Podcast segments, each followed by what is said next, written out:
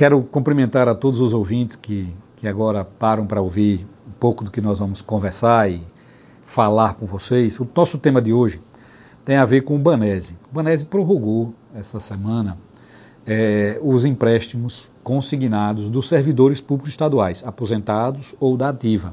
Mas nós fizemos uma indicação para que houvesse uma ampliação. Nós tratamos do financiamento imobiliário, que é também um ônus para aqueles que estão com essas prestações. Que o Banese suspenda, a exemplo do que fez a Caixa, por 90 dias, essa cobrança da dívida, esses parcelamentos que são feitos do financiamento imobiliário, e que também estenda as microempresas, que foi feito por 60, coloque para 90. Nós fizemos essa indicação. Eu entendo que o Banese está agindo de forma correta, quero dar os parabéns aqui à diretoria e o maior acionista do banco, que é o governo do Estado, que autoriza também que se faça essa flexibilização dos empréstimos. Quero dizer que, em meio a todas essas dificuldades, em meio a todo esse momento crítico da saúde mundial que a gente vive, essa pandemia, nós temos que pensar no futuro, nós temos que pensar nas coisas que precisam ser realizadas. E nós fizemos essa manhã uma visita à Segrase, na companhia do professor Joaquim, que é lá de Umbaúba, e aqui meus abra meu abraço fraterno a todos os moradores lá de Umbaúba e da região, todas as pessoas que por lá estão residindo e nos ouvindo nesse momento, para agradecer a confiança que fizeram no nosso trabalho e para dizer que nós intercedemos e fizemos uma indicação à Segrase, que foi atendida pelo seu diretor, Roriz esteve conosco lá também fazendo a entrega desses livros, dessa edição do livro que fala de memórias das educadoras sergipanas e faz uma referência muito grande ao município de Umbaúba, nas suas práticas escolares e na cultura escolar que ela implementou naquele município, que mexe com a vida de todos nós, porque todos têm uma referência muito forte sobre isso na infância. E eu estive lá na Segrase com o professor Joaquim, tendo a oportunidade de receber esse livro. Claro que respeitando o distanciamento, o distanciamento, respeitando todas as, vamos dizer assim, as determinações de isolamento social que nós estamos vivendo, e é necessário que se faça isso para preservar a nossa saúde e a saúde daqueles a quem amamos, principalmente os mais frágeis, os nossos idosos, aqueles que têm alguma comorbidade, doença cardíaca, pressão alta, diabetes, etc. A gente tem que cuidar muito bem dessas pessoas, por isso a gente deve se preservar também de adquirir. Não é só porque nós não somos grupo de risco que a gente não precisa cuidar disso. Muito pelo contrário, a gente tem que evitar que os nossos entes queridos e que as outras pessoas, tem que se colocar na posição das outras pessoas, adquiram esse vírus. Então, respeitando a, o distanciamento, assim como tem que ser, nós estivemos na Segrage hoje pela manhã e participamos desse momento histórico e quero acreditar que, com fé em Deus, esse momento crítico vai passar, assim como está diminuindo no mundo, tenho certeza que no Brasil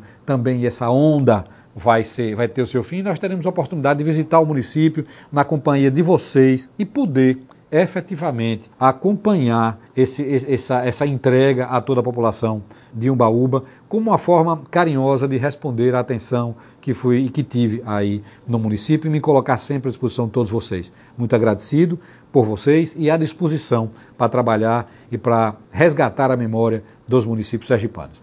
Queria dizer o seguinte: no dia 20 de março, nós, pela manhã, fizemos uma visita à BR-101, que é uma discussão que atrai os interesses do povo de Sergipe. Nesse mesmo dia foi editado o decreto de isolamento social. Durante esse momento de isolamento, a gente não pode é, fazer determinados contatos. Alguns serviços essenciais foram mantidos, alguns foram preservados, construção civil foi preservada, inclusive.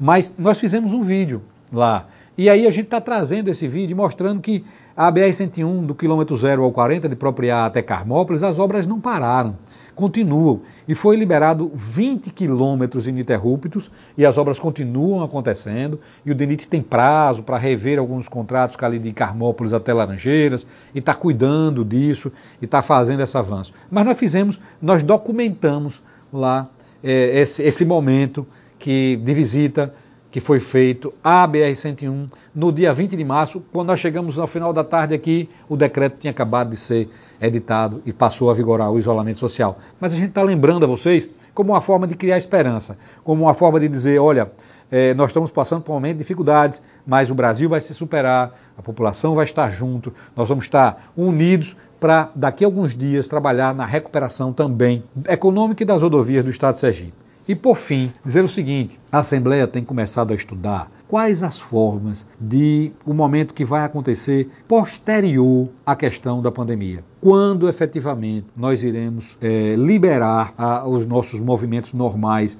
de comércio, de ida e vinda, quem deve sair primeiro, quais os critérios que a população terá que entender. Veja, nós teremos que aprender a conviver com essa situação e criar hábitos saudáveis, criar maneiras de você poder trabalhar e se comportar na sociedade sem efetivamente é, permitir que esse contágio exista, até que a ciência, até que os homens, e a, com, a, com a ajuda de Deus, possam criar as vacinas, criar os remédios necessários, compreender como funciona este vírus tão nocivo à sociedade, para que lidemos com ele, superemos e vençamos mais essa, essa batalha na, em favor da vida e em favor dos homens e das mulheres. Obrigado a todos vocês e um grande abraço.